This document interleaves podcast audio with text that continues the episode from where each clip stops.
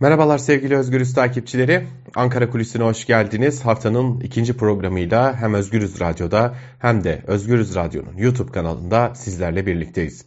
Bugün uzun yıllar sonra AKP'de yaşanan bir ilke bakacağız. Malum Cumhurbaşkanlığı sistemine geçildiğinden beri Cumhurbaşkanlığı İletişim Başkanlığı kuruldu ve bu İletişim Başkanlığı'nın başındaki isim de uzun yıllardır Cumhurbaşkanı Erdoğan'ın hem neredeyse konuşmalarını yazan, hem basınla ilişkilerini düzenleyen, hem de basını bir nebze de olsa, daha doğrusu bir nebze demeyelim de tam anlamıyla da olsa kontrol altında tutmaya çalışan e, İletişim Başkanlığı'nın e, başına da Fahrettin Altun getirildi. Fahrettin Altun, Cumhurbaşkanı Erdoğan'ın katılacağı programlara davet edilecek gazetecilerin Cumhurbaşkanı Erdoğan'ın katılacağı televizyon programlarında soru soracak gazetecileri dahi belirleyen bir isim. Ve uzun zamandır Fahrettin Altun nedeniyle Erdoğan'ın katıldığı katılacağı programlarda çok sayıda gazeteciye tabiri caizse ambargo uygulanıyor. Gazeteciler davet edilmedikleri o programlara katılamıyor. Cumhurbaşkanı Erdoğan'ın programlarını yakından takip edemiyordu. Üstelik basın kartı sahibi olsalar bile. Yani tam anlamıyla bir akreditasyon uyguluyordu. Bu akreditasyonu da tabiri caizse iletişim başkanlığını eleştiren ve eleştirmeyenler olarak ayırıyordu.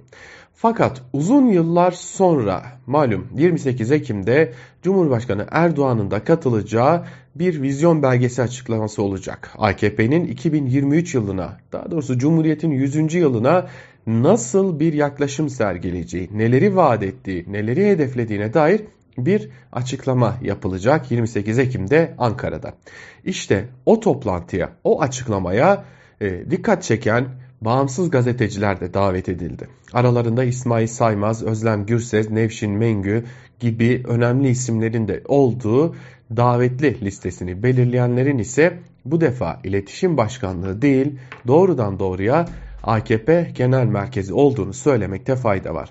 Özellikle AKP'nin seçim sürecini yönetmesi beklenen, yürütmesi beklenen önemli isimlerden Ertan Aydın'ın bu noktada yine Naci Bostancı'nın ki uzun zamandır AKP'de seçim çalışmaları denince akla gelen isimlerden biri de o. Naci Bostancı'nın etkisi olduğunu söylemek mümkün.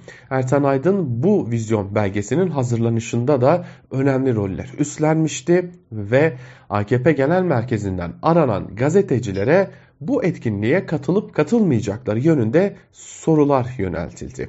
Kimi gazeteciler katılabileceklerini, kimi gazeteciler ise daha önceden belirlenmiş programları olması nedeniyle katılamayacaklarını ilettiler.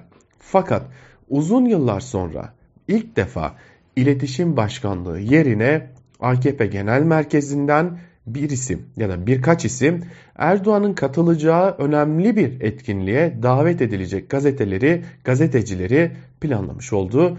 Bu da seçim sürecinde yaşadığımız veya yaşayacağımız ilklerin belki de önemli noktalarından birine işaret ediyor.